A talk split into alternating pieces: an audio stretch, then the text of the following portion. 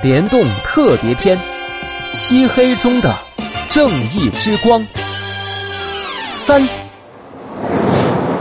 漆黑的火车里，犀牛大哥什么也看不见了。可恶，居然搞这种花招！但是我看不到，你们也一样看不到。犀牛大哥刚说完，一下子就愣住了，因为他看到了黑暗中有什么东西在闪闪发光。那居然是两张会发光的魔术纸牌，一张纸牌上发光的图案是三角形，另一张纸牌上面的图案是正方形。猴子警长，就是现在！收到。从另外一个方向传来了急促的脚步声。居然是猴子警长！听到这个名字，犀牛大哥一下子就慌了。他发现那两张发光的纸牌也开始到处乱跑。我知道了，他们是利用发光的魔术纸牌，在黑暗中确认山羊驾驶员和二弟的位置。哼！但是我也记得呢，山羊驾驶员的纸牌是这张。犀牛大哥低下头，朝着发光正方形的魔术纸牌毫不犹豫的冲了过去。正方形就是山羊驾驶员拿到的那张魔术纸牌，你们休想抢走人质！哼，看我的犀牛冲撞！给我老实点，山羊驾驶员。嗯，奇怪，这老山羊怎么好像变胖了？该老实一点的人是你。什么？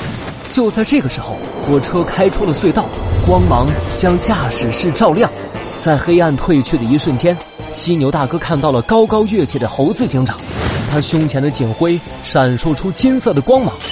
原来是猴子警长趁着黑暗朝着他扑了过来。不好！猴子警长猛地把犀牛大哥摁在了地上，只听咔嗒一声，一双银白色的手铐铐在了犀牛大哥的手上。犀牛大哥挣扎着看了看刚才被他撞倒的那个人，那居然是犀牛二弟。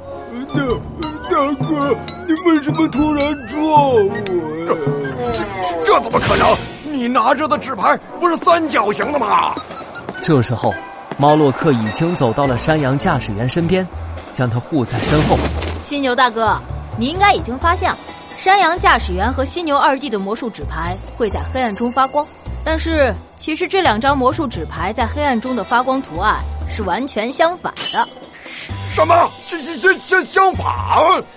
我先让你看到了两张牌的图案，山羊驾驶员拿着正方形，犀牛二弟拿着三角形，所以你会觉得拿着正方形的人就是山羊驾驶员，但其实，在黑暗中，山羊驾驶员的发光图案是三角形，而犀牛二弟的发光图案才是正方形，所以你才会认错人。猫洛克看向猴子警长，微微一笑。如这位魔术师所说，这种魔术技巧叫做障眼法。你以为你朝着山羊驾驶员撞了过去，但其实你是被我们误导了。你撞的人是犀牛二弟。猴子警长用食指点向自己的警徽，然后朝着犀牛兄弟用力一指：“以正义之名，我宣布，犀牛兄弟，你们将接受法律的制裁。”另一边，猫洛克压低了帽子。火焰般红色的披风在他的背后飘动，魔术的手法千变万化，犯罪的方式令人眼花。我，魔术侦探猫洛克，会识破所有犯罪的障眼法。去警察局反思你的错误吧！不，不要！旅客们，我们已经到达魔术之都兰德市。站台上，猴子警长和猫洛克。看着巡警将犀牛兄弟带走，都长长的舒了一口气。没想到魔术居然可以和破案结合在一起，真是精彩！谢谢你的协助，魔术侦探猫洛克。猴子警长看向猫洛克，对他伸出了手。